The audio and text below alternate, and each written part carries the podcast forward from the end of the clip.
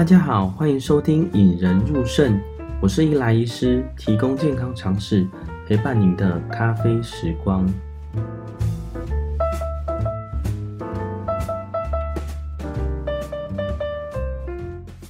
在上一集节目播出以后啊，因为我们内容有稍微讲到啊，检稀克试管的那个患者是用血液透析在洗肾啦。那我们有稍微提到说，血液透析跟腹膜透析在排废物的差别啊。啊，有民众呢就有用 IG 传讯息给我说，哎，我们一般传统说的洗肾到底是洗哪一种？血液透析还是腹膜透析？那是不是两种洗肾方法都要来医院一周三次，每次洗这么久呢？呃，这个我们要稍微澄清一下，传统的洗肾呢就包括血液透析跟腹膜透析。那他们有很多相同之处，但是也有很多不同之处啦。嗯、有什么不同或该怎么选择呢？所以这两集呢，呃，会介绍我们肾脏科最重要的业务之一啦，就是俗称的洗肾。在这一集中呢，会跟大家先介绍血液透析，就是传统说的 C 会啦。那进一段音乐后，我们马上回来。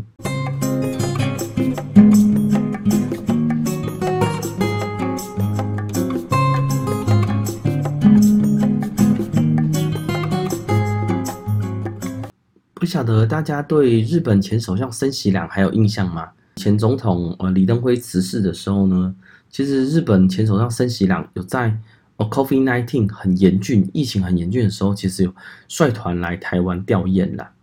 那其实呃那个访问团是当天来回啦吼啊，大家都知道森喜朗其实本身是一个血液透析的患者，就是他有在洗肾，他洗肾完就是当天这样子来回。所以在大家传统观念里说，哦，洗肾啊，有的老人家甚至就是宁死不屈吧，啊，搞完戏嘛，不爱洗。那其实这个观念可以再稍微矫正一下啦，吼。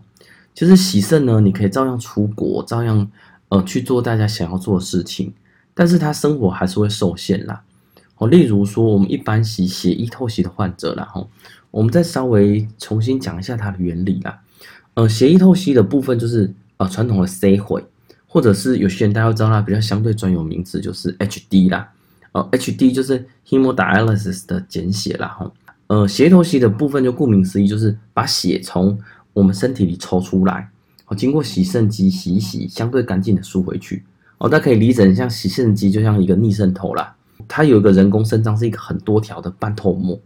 哦，但里面的细节跟我们的 RO 逆渗透还是有很大的差别啦。但是大家可以理解成上面是一个很严谨的半透膜，呃，除菌啊，把所有的身体的毒素通通滤掉啊，又保留我们身体比较想要的东西。好，这个就是我们人工肾脏。那第一件事情呢，就是把血抽出来部分，我们必须要一个管路。好像大家也知道嘛，我们打针，哈，静脉留置针会放在这里，但是我们那个管路，哈，因为我们要承受大概哦每分钟一百六十到两百 CC 的血，一直抽一直抽，那。在这个一直抽，我们一般的小型的静脉瘤自身是无法承受的啦。哦，一般的小血管也无法承受。于是我们这个血血液要抽出来的这个过程中，要做一个管路啦。好像我们比较常见的管路有三个，一个是双腔静脉导管。哦，双腔静脉导管呢是一般是放在鼠蹊部啦，就是我们的股静脉的部分。哦，它在放一个相对比较大一点的血管上面，我们在抽血的时候比较不会那个血管整个被收缩。就像一个水水的河道很小，那到时候你把血拉出来的时候呢，其实那个血管是会扁掉的。那第一个是双腔静脉导管啊，第二个常见的管路就是上次我们跟大家介绍的希克斯管嘛，我就是放在肩膀处，然后从表皮进去，一直埋到皮下，绕进到上腔静脉，哦绕到我们的比较也是比较大的静脉。那这两种呢，其实一般来说不能放太久了。因为这两种放太久的感染机会越相对越来越高。那大家会常看到说，呃，长期在洗肾，大家都会洗手手的血管啊，洗手的。那我们一般的血液透析的管路，哦，就是静脉动静脉瘘管，无论是人工还是自己的动静脉瘘管，其实是会做在非惯用手上啦。做完以后会有一段时间必须把血管养粗，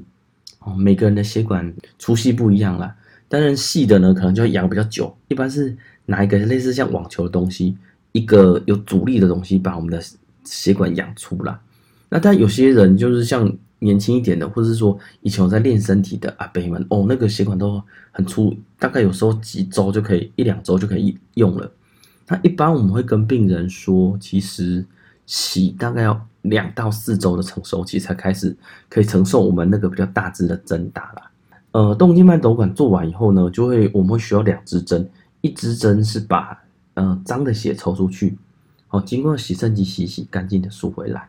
这个叫做洗肾的管路啦。那洗肾的频率呢？其实大家都很了解啦，吼，一三五或二四六，但是这个部分由我们医师来判断啦。哦，假如你毒素不高，其实我们不用洗这么多。那毒素很高的时候，我们可能要洗的比较多、比较久。那这边要跟大家澄清一个观念啦，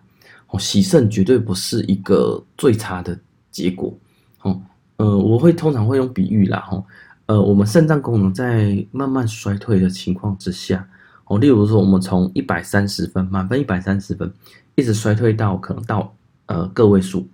那我们的生活必须维持住。有些人像呃年轻人必须维持住，像呃上一集提到的那个先生，哦，他可能必须维持住，可能要要到二十或三十分，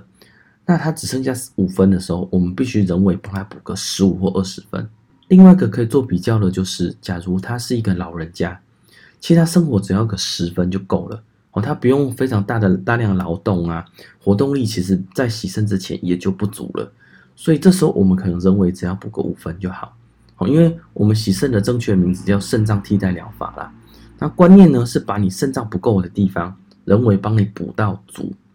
也就是说，假如自己的肾脏够好，我们其实医师是不需要出手的啦。也就是说，有些人会看，哎，常常最常见的就是我们在查洗肾室的时候，隔壁的那个。有一个人就说：“哎，我我下面隔壁啊，哦，他说隔壁的病人为什么只洗三个小时？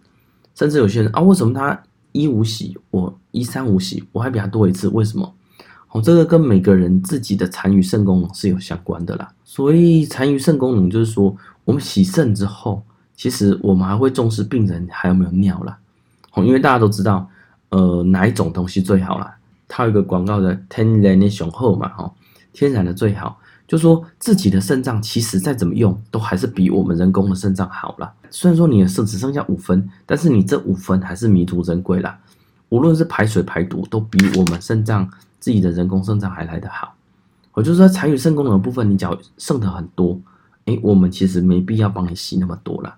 所以有时候大家会看到说，哎，为什么有人洗肾一周洗三次，有些一周洗两次，那有甚至有少数的一周洗一次。那有些人洗呃四个小时啊，三个半小时啊，三个小时的也都有。好，这个就部分就是由我们医师跟病人们的症状来判断。诶，我需要给你多少，你才能维持你的生活品质？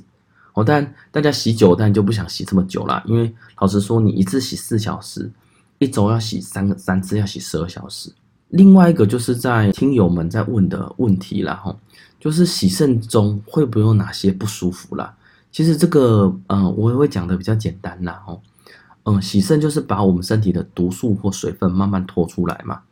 呃，我打个比喻哈，呃，假如我每天重个一公斤好了，好，那我们洗肾一般不会超过你的体重太体重增加太多了。例如说你一个四十公斤，我给你洗了七公斤，哦，你应该百分百会休克掉了。我倒过来，你假如是一个一百公斤，我给你洗个七公斤，也算非常多。但是就比较可以承受住了，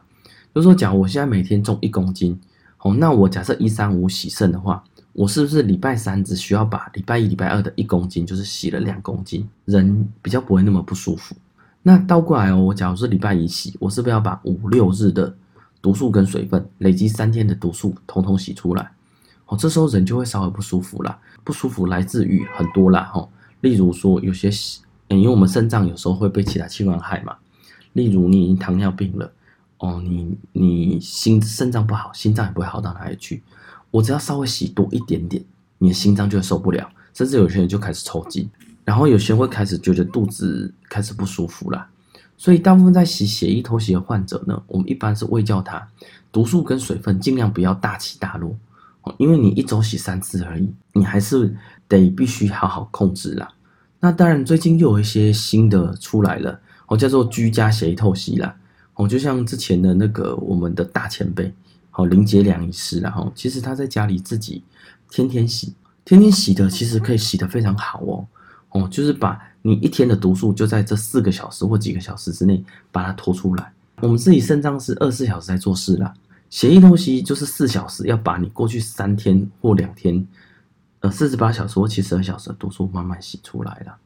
所以血液透析的部分，有些患者会这样说：“哎，西游记谁谁狼神神呐？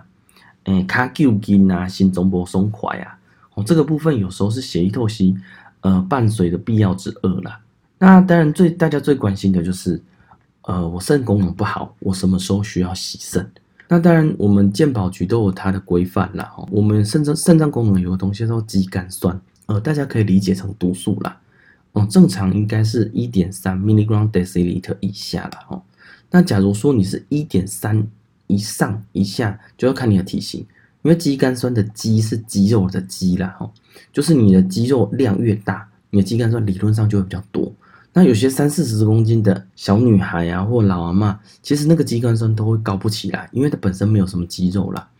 哦，但是健保局告诉我们说，你肌酐酸大于六就可以开始洗了。但不是说你大于六就一定要开始洗，也不是说你六以下不能洗啦。但是这个给我们一个相对简单的标杆啦。哦，肌酐酸越高，你的毒素越高。这边要给大家一个比较简单的观念啦。哦，洗肾并不是看数字。哦，我们是治疗病人，不是治疗数字啦。你假如数字再好，你人不好，我们也是该出手了。那倒过来呢？你数字不够好，但是你人还活蹦乱跳，人精神都还好。那我们一般来说，不见得这时候就要出手了。所以，我们再回过头来说，什么时候需要洗肾呢？就是你肾脏功能不足，足以支撑你的生活品质的时候了。肌酐酸角已经大于六了，那你真的有开始不舒服了，那你就不能再拖了，就一定要开始进去洗了。进一段音乐后，我们马上回来。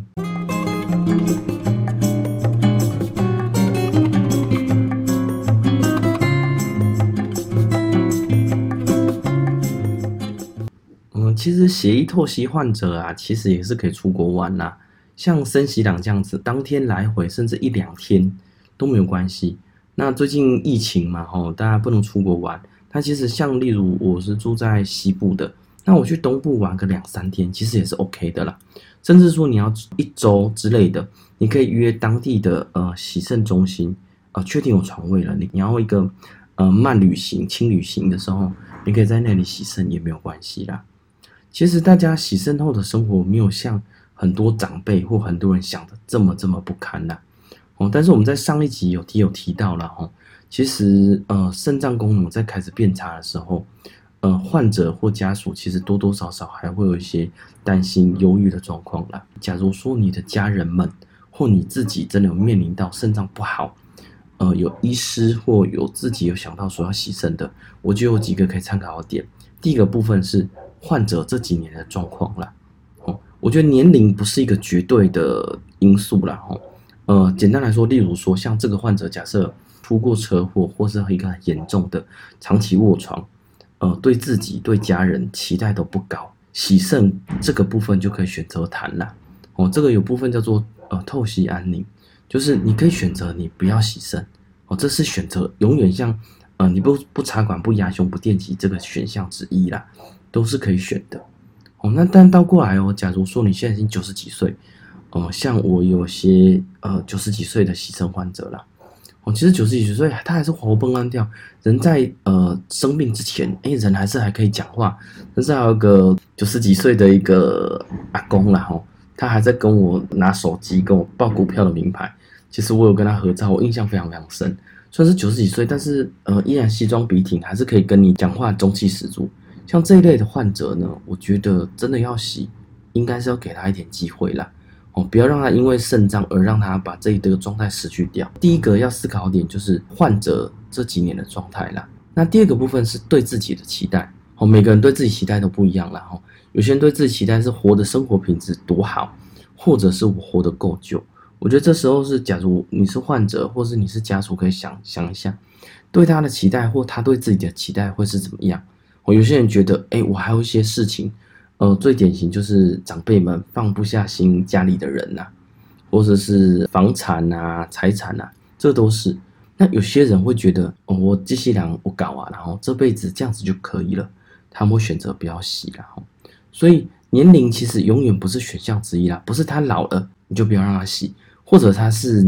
年轻一点的就一定要洗肾啦。哦，例如像那个呃主持人张飞，其实之前有看到新闻啊，他的爸爸好像也还在九十几岁，都还有在洗肾哦。那最后一个要呃跟大家稍微分享的第三个点哦，就是假设你是身为一个患者的家属啦，哦家里的人无论是长辈，无论是亲属啊，有肾脏不不好的，甚至有开始要进入透析的患者了哦，呃在跟他们讨论的时候呢，呃不要太过强硬然后。常常会碰到说啊，你就是不爱洗，叫你洗不爱洗，或者说你个讨价下，就是呃乱吃东西的哦，让他，例如说他水分已经摄取不好了，脚又水肿了，那可能今天再多喝一点开水，或者是说例如过年过节之前中秋节这样子，一过节哇，肺部水肿都起来了，甚至利尿剂打不出来，可能就要开始洗肾了，然后会有一些批评或指责性的言语，会觉得对他们是一个负担啦，无论是每个。肾友，说就是肾脏不好的病人，或者跟每个人都一样，都是需要差别化的。我们没办法一以贯之啦，只能跟大家说，讲你身为一个家属，可能会比较辛苦一点点，但是你不一定要把你的压力统统告诉他说你应该怎么做怎么做。哦，当然我们对其实身为一个医生，对患者有时候也是会发脾气啦。